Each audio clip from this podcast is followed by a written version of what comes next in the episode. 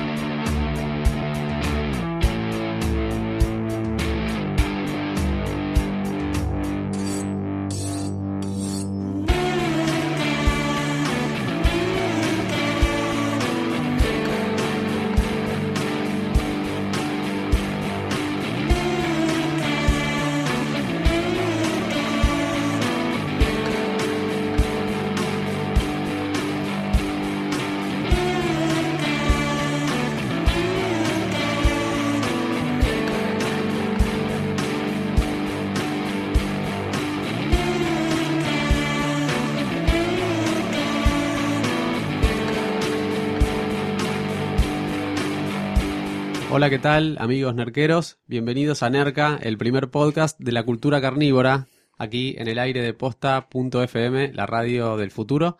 Y hoy tenemos en este tercer episodio un, un episodio bien filoso, ¿no? Parafraseando al, al Choro Simeón, estamos todos con el cuchillo entre los dientes, rodeados de cuchillos eh, en todo el estudio. Eh, sí, bueno, eh, ¿qué tal? Eh, surgió un poco el tema Hace poco un conocido me, preguntó, eh, tengo que regalar un cuchillo a un amigo que es fanático de los asados, ¿qué le regalo? Y mi respuesta fue básicamente, eh, no tengo mucha idea. Eh, y ahí un poco surgió también la inquietud de decir, bueno, vamos a traer a alguien que, hable sobre cuchillos, que es un tema, un, un objeto fundamental para cualquier asador, para cualquier cocinero de carnes. Eh, y acá estamos, bueno, para charlar de este tema tenemos a Camote Langer, que es eh, chef y sushi man. Ahora es el dueño de Farang, un lugar en Sarviño que es muy rico para tapear. Y también es un experto en cuchillos. Se vino armado hoy acá a la radio.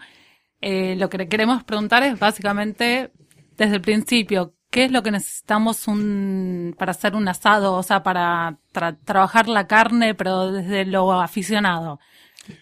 Hola. Bueno, eh, lo que recomiendo es que el cuchillo esté afilado. Eso primero. Creo que el mejor cuchillo es el cuchillo afilado. Eh, y más si sos un aficionado, me parece que no hay que entrar en los cuchillos que, que, existen y son buenísimos, y muchos yo los uso que son caros y por el acero que tienen, pero que se justifican cuando uno trabaja todos los días con esos cuchillos y necesita cierta precisión y rapidez en el trabajo.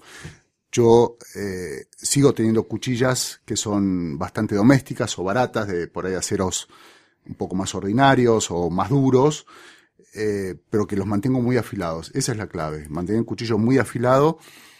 Y para carne sí que no es un cuchillo muy chico, porque de repente estás con un bife entero y lo querés cortar y con una cuchilla de 15 centímetros se te complica porque vas a terminar serruchando.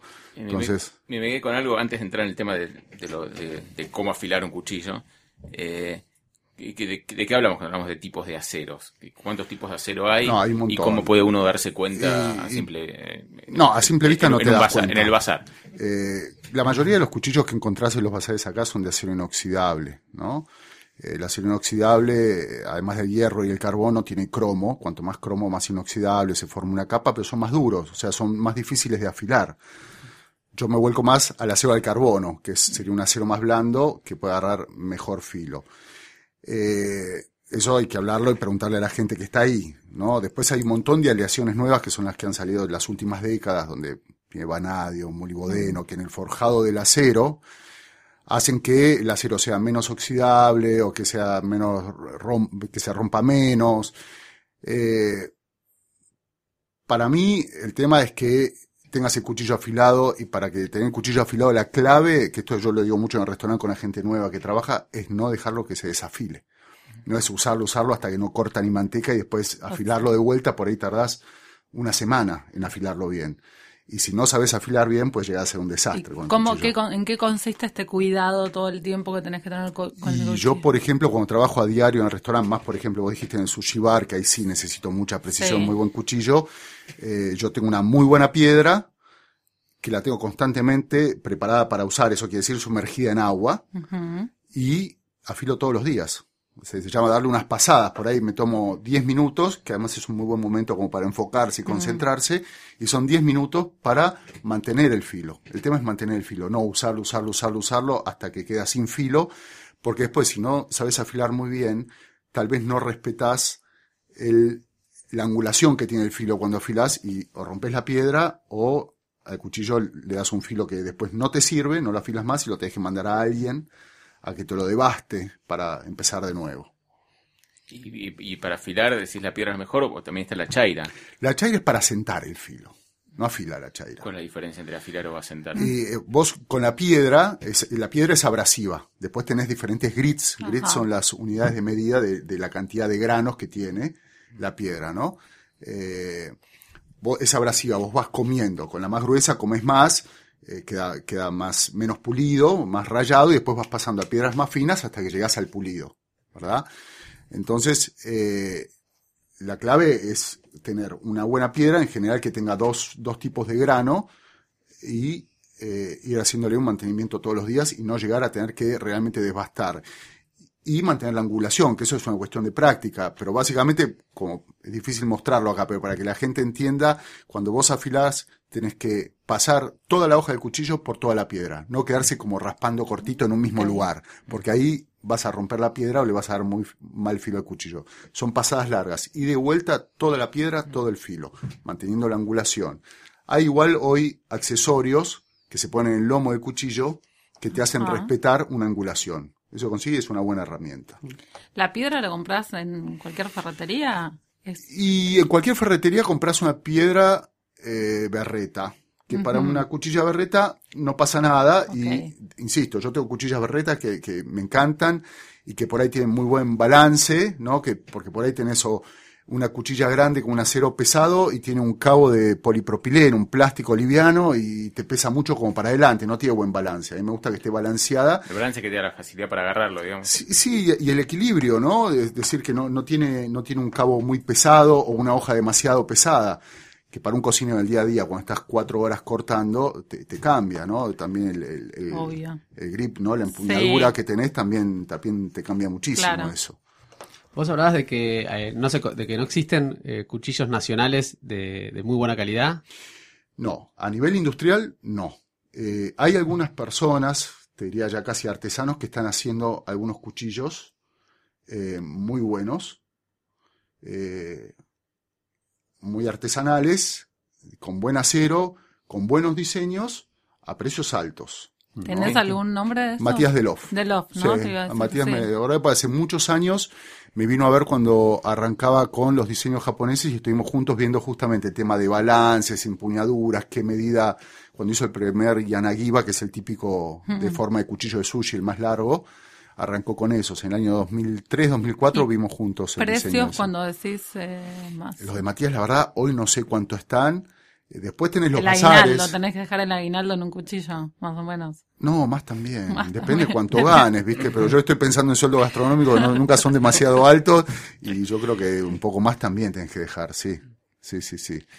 Pero igual se puede empezar con cuchillos más bajos. Acá ahora con el problema de la importación se encuentran muchos menos, tal vez pateando por la avenida Jujuy, todos los bazares, Eso, revolviendo, preguntando, algo aparece de vez en cuando. Y, de las marcas de afuera, que me imagino que van a ser más caras, ¿hay alguna marca que dentro de las. que sea más o menos un precio potable eh, y, que sea de buena calidad que se consiga acá? ¿Que se consiga acá? No, así como fijo no hay ninguna que se consiga. Depende cuando entra una importación, a veces entra... Y de hecho las grandes marcas de afuera tienen diferentes líneas. Eh, Global es una que se nombra, ¿no? Global eh, se nombra mucho, para mí está sobrevaluada. Sí. Y de hecho, ah, buscás en Mercado Libre, que a veces la mejor oferta está en Mercado Libre, Sí. porque hay gente que los trae de afuera en sus valijas y después los pone en venta. Pero he visto en Mercado Libre publicados eh, cuchillos Global a 3.500 pesos, 4.000 nuevos, y afuera están 110 dólares. Y ya afuera me parecen un poco sobrevaluados. Están buenos, pero no, no, no es para tanto. Por menos tenés muy buenos cuchillos. Yo acá tengo uno, un Misono, que para mí es una de las mejores marcas por el acero y por lo fino de la hoja. Y es un cuchillo que yo lo pagué 130 dólares. Es un- Afuera, en Nueva York. Sí, y es un muy, muy buen cuchillo. Japonés. Es japonés, sí. sí, sí. Es un japonés poco occidentalizado en los diseños, ¿no? Pero tiene diferentes líneas. Tiene una línea alta que son diseños bien, bien japoneses para trabajar eh, con sushi, por ahí, pero bueno, ya estás hablando de cuchillos de 1.500 dólares, 2.000 dólares, 3.000 Los, dólares. los cuchillos de cerámica, Los cuchillos de cerámica son lindos, pero me parece que tienen buen filo, eh, ya tienes que pasar a otras piedras, a otras chairas y se rompen. Un cuchillo de cerámica, por ahí se te cae el piso y se parte. Eh, para la casa me parece que está bueno. Eh, yo para el día a día de un restaurante, de un profesional, lo, lo desaconsejo totalmente. perfecto. Sí. Yo había escuchado que lo recomendaban por ahí para cortar frutas o vegetales porque, Porque eh, no, se oxida. Claro. Ahora sí, si tenemos que guiar un poco, supongamos que te hacen la pregunta a vos, yo te pregunto a vos, tengo un- necesito regalar a alguien un, un- un cuchillo para, para los asados. Mm. ¿Y ¿Qué me decís? Puedes ir una cuchilla, y lo que te digo es que sea una cuchilla, le dicen cuchillo de chef, pero son cuchillos en general que no tienen menos de 20, 25 centímetros, por el motivo que te decía antes, viste, por ahí te es un corte, si el corte es más grande que, que la hoja, ya no trabajas tan cómodo. Preferible que sea, viste que los carnicieros en general tienen cuchillas grandes, Sí. para trabajar más cómodo. Tal vez que sea regales con una piedra. ¿tá? Eh, después yo desaconsejo las, las hojas, que vos ves el, el- el lomo, que acá son demasiado anchas. Esto tendrá 3 milímetros. Ya, porque después si no es muy difícil de afilarlo. Son eh, muy inoxidables, son muy duros y cuando pierden el filo con una piedra común, flaco, le regalaste un problema, va a estar un mes para, para afilarlo un poco. Te ¿Querés que sea te hoja? odiar. Y que tenga más carbono, que sea más acero al carbono. O sea, acero al carbono, eh, cuchilla grande Sí. y no demasiado gruesa. Claro, de no menos de 20 centímetros, que, que hay algunas, no sé si son marca mundial, eh, algunas marcas brasileras que son por ahí las que entran más fácil, que los ves en la carnicería porque tiene el mango que está permitido por bromatología, que es el, el mismo de las tablas, polipropileno, esos blancos, puede andar muy bien para un amigo, para, para un asado. Después hay otros más lindos por ahí, que con cabos de madera y otras cosas, pero eso va bien. Y hablabas al principio, fuera de aire, también nos contabas de que está, está bueno que no sea un cuchillo con una función muy específica para un aficionado, como no sé, un cuchillo. Y como primer cuchillo, claro, es lo que te decía, es por ahí, te regala un cuchillo deshuesador, que es un Claro. cuchillo que tiene una hoja que empieza de un ancho y se va afinando, tiene una curvatura y tiene una flexibilidad que es lo que te permite meterte entre los huesos o, o los diferentes grupos de músculo, pero es muy específico. Después un día quiere estar cortando, no sé, una bondiola, bifecito rápido para un asado que hizo con todos los amigos y no le va a servir, va a complicar. Entonces, como primer cuchillo tenés que tener algo más, más promedio, que es lo que llaman cuchillo de chef. Y hay algo también que me acordé, que es lo que le llaman acá el cuchillo eh, forjado. Mostranos, si querés eh, Sí. traer acá, porque tenemos un poquito lejos la, eh, Sí. toda la colección. vieja que tengo. Este es un acero alemán muy duro, bueno, Solingen, pero ves que tiene acá como un refuerzo. Donde Sí. termina la cuchilla antes del cabo, se ensancha, Ajá. como un tope. Entonces, lo ¿qué pasa con estos cuchillos? Cuando ya llevan un tiempo que los venís afilando, cuando vos pasás por la piedra, llega un momento que eso te hace tope. Y son esos cuchillos que por ahí ves que están gastados y se les hace una curvatura Sí. para sí, adentro, sí, porque no pueden afilar por esto. A mí me han regalado estos cuchillos y yo lo primero que hago es ir a devastarlos, a sacarle esto. Por eso prefiero estos cuchillos, O sea, que, que sea no lo tienen. plano total. Porque esto me permite Sí. pasarlo por toda la hoja. ¿Tá? Entonces, este, esto lo desaconsejo también. Hacer ruido voy a afilar, así que suena lindo. ¿Es cierto eso de que los cocineros no prestan el cuchillo? A Yo a algunos no los presto ni loco, ni loco, eh, y algunos sí. Y he tenido malas experiencias. Pero sí, es algo que no. Yo al cuchillo no ¿Cómo te lo desafilaron? Y una, una vez, pero eso ya fue una maldad, eh, con un global, unos primeros global que, que tuve, para que no me lo tocaran, yo lo dejaba escondido adentro de la heladera. Es un restaurante en Uruguay, en Punta del Este. Y vuelvo, estábamos practicando, estábamos en obra en el restaurante. Y vuelvo, y lo, lo había dejado metido entre pescados. Me acuerdo tenía unos pedazos de atún, lo metí escondido entre Sí. los atunes, y cuando vuelvo, estaba el cuchillo ahí, pero estaba la punta rota. O sea, eh, algún obrero había buscado, no sé, habían desa- Algo. de esto, seguramente fue destornillador por un rato, me vieron guardarlo, no sé, pero fue tremendo, tremendo. ¿Y tenés alguno que le tengas más cariño, que te haya acompañado Sí, más traje. tiempo? A ver, mostranos. Después tenemos que sacar fotos. Una así relación más. Este es mi primer Yanagiba, cuchillo de sushi, Ajá. que no- nunca se tiran los cuchillos una vez que caen en desuso. Se guardan, los de sushi, es una tradición. Y este era mucho más grande. Este era así de largo y era así de ancho. Este lo compré en el 93. Ese ya llegó al final de su vida útil, digamos, cumplió su... Y de, la, de su vida útil profesional, está en el geriátrico, sigue teniendo algo de actividad. Ahora, esto ves que está un poco oxidado porque tiene más carbono. Al, al tener más carbono son más oxidables, tienen- necesitan otro cuidado. ¿Cuántos, Claro. cuántos cuchillos tenés? No sé. No sé, la verdad. de ahí- ¿100? No, no, no, no. No, 50. es una exageración. No, tendré 15 cuchillos, Ah. 16 cuchillos más o menos. Y te, y te- y te hago una, y te hago una consulta de... Estamos hablando siempre de cuchillos para a la hora de cortar la carne cruda. Eh, en los restaurantes muchas veces cuando sobre todo en las parrillas te dan los cuchillos de, de mango grueso y cuchillotes así, que están muy buenos. ¿Son realmente útiles o es un tema más estético? A mí, a ver, antes no se usaban, ahora se pusieron de moda, Sí. ¿no? Eh, el cuchillo eh, cierra, Tipo- si no está afilado, es un problema también, porque empezás, te desgarra toda la carne, empezás a romperla toda. Eso que son de hoja corta, anchos de, Ajá, de- altos sí, de sí. lomo, eso a mí no, no me gustan, porque la hoja corta es, es como que terminás serruchando demasiado, prefiero el cuchillo un poco, prefiero el tramontina de mango de madera, más finito, de buena calidad, que esté afilado, a esos serruchos, prefiero un cuchillo afilado. Sí, yo prefiero la hoja lisa afilada que la sierra, sin duda. Y hablábamos al principio de, bueno, de eh, este error por ahí a veces eh, de tener- no tenerlos, o de dejar que se terminen de desafilar para recién ahí volver a afilarlos. ¿Cuáles son, eh, o qué otros errores más comunes o pecados capitales mencionarías vos en el uso, la manipulación de, cuchillos? y dejarlos sucios o, cortar productos, no sé, como tomates, como limones, cosas ácidas o alcalinas y no limpiarlos enseguida. Más los inoxidables, lo- el, oxidable, el inoxidable se le forma una capa afuera que con el tiempo la va perdiendo y por ahí ahí empieza a oxidarse un poco más, a deteriorarse un poco más. Entonces hay que limpiarlos con agua fría, no rayarlos y guardarlos siempre bien, bien secos. Y no prestarlos. Una costumbre de asador es a veces cortar un pedazo de carne sobre la parrilla misma, con el cuchillo. Algunas me han dicho que si haces eso, arruinás el filo del cuchillo. Sí. ¿Es eh, así? Es así. eh, Y tenés siete años de mala suerte. sí, eh, el tema, a ver, yo lo hago, pero yo dejo que la hoja del cuchillo pase entre la reja de la parrilla. O sea, ni, ni loco cortaría sobre algo tan o más duro que el cuchillo. E- ese es el concepto. La- si cortás sobre madera o polipropileno, seguro va a ser más blando que el acero que estás usando.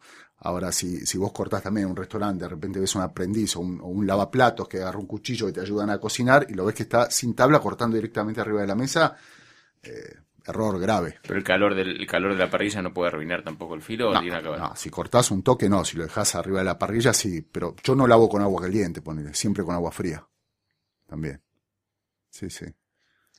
Y hablando un poco de, de- de extravagancias, eh, saliendo de lo que es el, el- el- el aficionado, el usuario común, eh, ¿qué, qué- cuál sería el cuchillo de tus sueños o eh, ese que te, lo viste y te pareció una locura? A ver, yo, estos que te digo tienen muy buen acero, ya pasa por tener más diseños específicos para la función que lo querés usar. Y después ya viene una cuestión de diseño estético. Ahora estuve en, en Nueva York, como dijo Cecilia, en la casa Corin, que es una casa de grandes marcas japonesas. ¿Dónde queda? Es- Queda eh, downtown, queda, eh, no me acuerdo el nombre de la calle, pero cerca de Tribeca, Ok. a- a- abajo. Eh, eso lo googleás y, Sí, y sí, aparece. sí. Es una maravilla, la verdad que es, te atienden estilo japonés y tenés unos, como unos, eh, unas mesadas altas con, con paños enrollados y vos mostrás los cuchillos que están en vidriera que querés ver y te, te desenrollan el paño y te los ponen como si fueran joyas para verlo. Y tienen un sistema, tienen una estación de afilados. Tienen dos japoneses, maestros afiladores, que están ahí cruzados de pierna, eh, sobre unas, unas mesadas que tienen como unas bachas con agua con todas las piedras de diferentes grits adentro y están horas y horas afilando cuchillos que les mandan. Es como el Tiffany's de los cuchillos. Claro, y de ¿no? hecho, la, la mujer que me lo vendió me, me dijo, eh, si, si se te desafila o se te cuesta afilar, me lo mandás. No sabe que yo vivo en la Argentina y lo que cuesta eso, ¿no? Dice, me lo mandaste, lo afilamos y te lo volvemos a mandar de vuelta. Y le mandan cuchillos a todo el mundo para, para afilar nada más. Pero bueno, entre mis favoritos está este acero, el de Misono, y, la- y- y lo que me gusta también de Misono es que la hoja es muy finita. Pero es una hoja también que si se te cae de punta se te parte, seguramente. Y eso duele.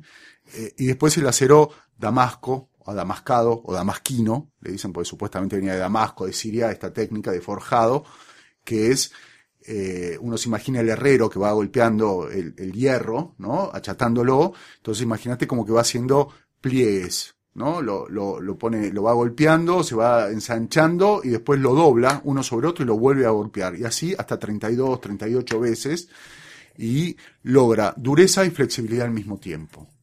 Y son aceros muy preciados. Bueno, Camote, muchas gracias, ¿no? ¿Tienen alguna pregunta más? No, solamente que extraño los afiladores de cuchillos que andaban en bicicleta. Ay, todavía, pará. Desaparecieron. Ah, eso es confiable si pasa el- No, el, que te toca el no, timbre en tu no. casa. Yo una vez ya de grande vivía en la Lucila y, y lo tenía el que pasaba, que tocaba esa especie de armónica, Sí. ese silbato, ¿no? El Pero en mi afilador. barrio pasa, en el sábado me tocó el No, timbre uno. probé con uno, No, pero tiene una piedra muy gruesa y me lo hizo bolsa. No, O no. sea, no confíen, No, por- cómprese una buena piedra y al que le gusta usar un buen cuchillo, no tiene que ser un super cuchillo, pero que tenga una piedra y lo mantenga afilado. Buenísimo. Eso es clave. Bueno, de nuevo, gracias. De nada. Pasen por el restaurante de Camote, Farank. Los espero. ¿Cómo es la dirección? Cerviño 3812. Bueno, muchas gracias. Vamos a un corte. Gracias.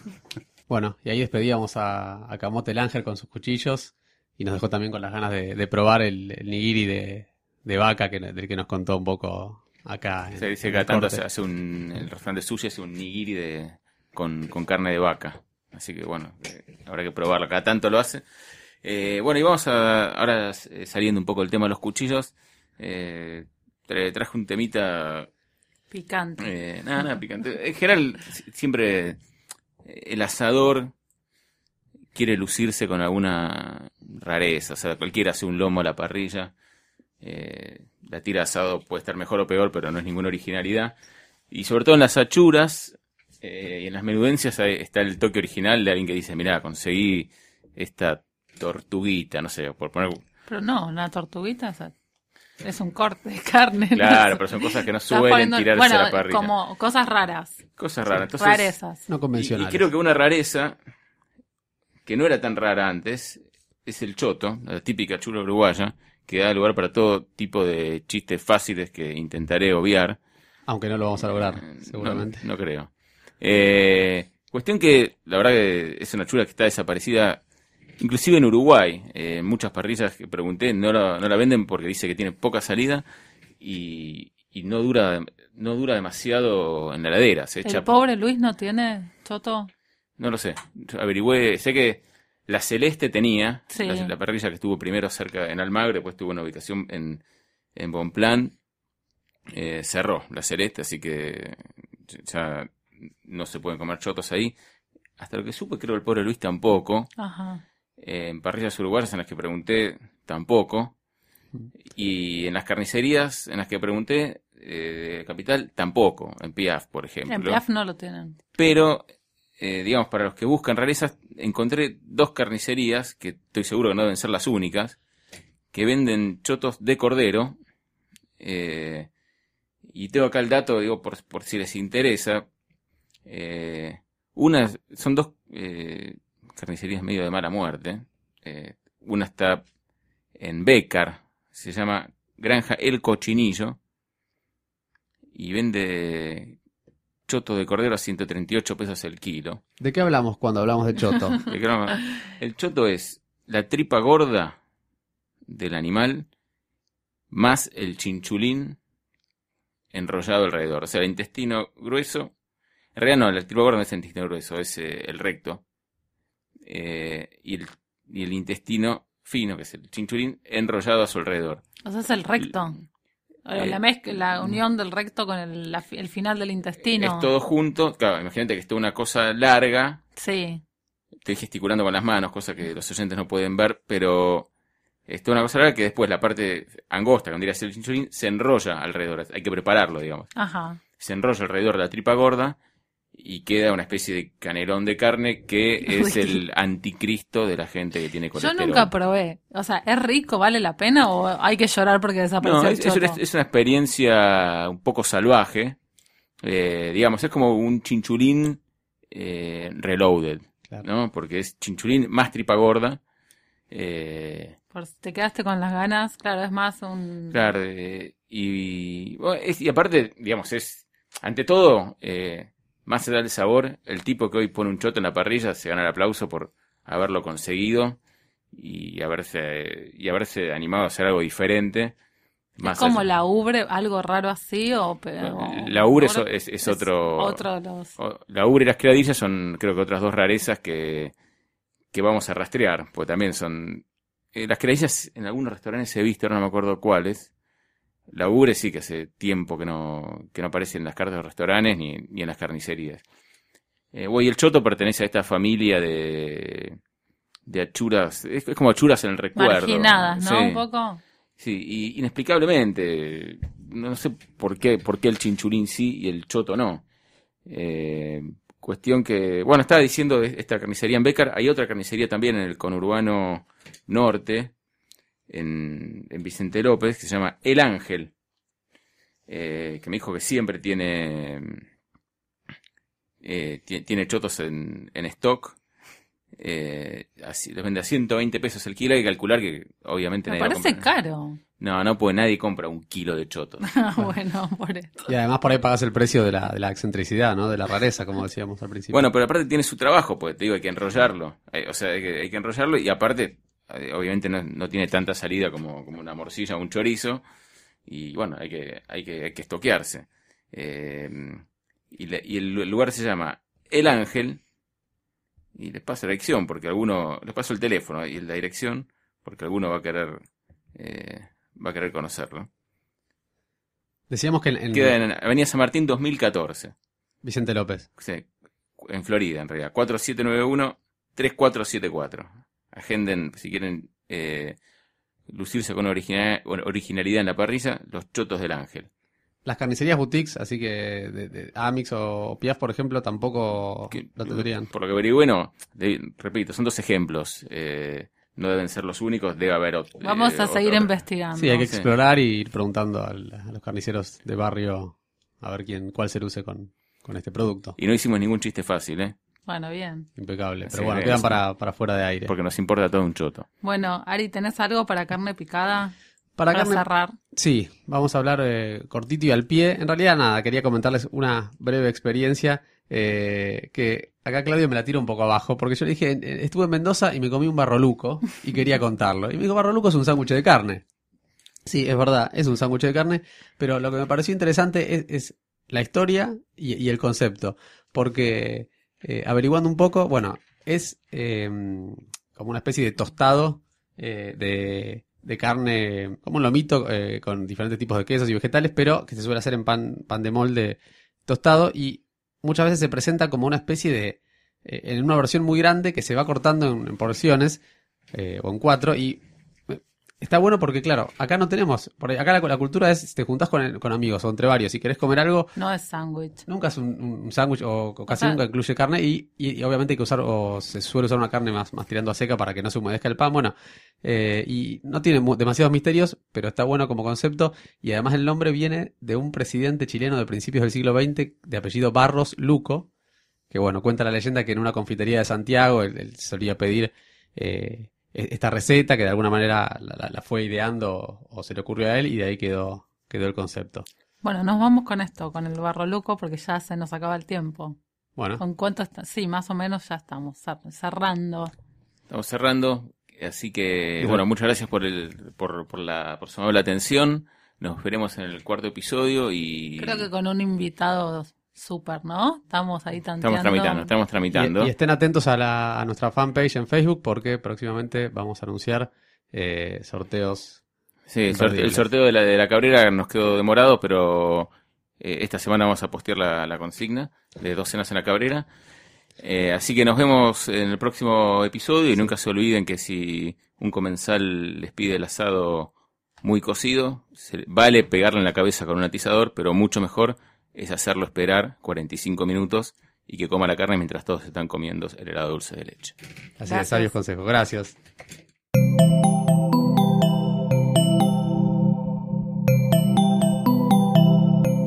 Sigan pegados a posta.fm, Radio para escuchar como quieran y donde quieran.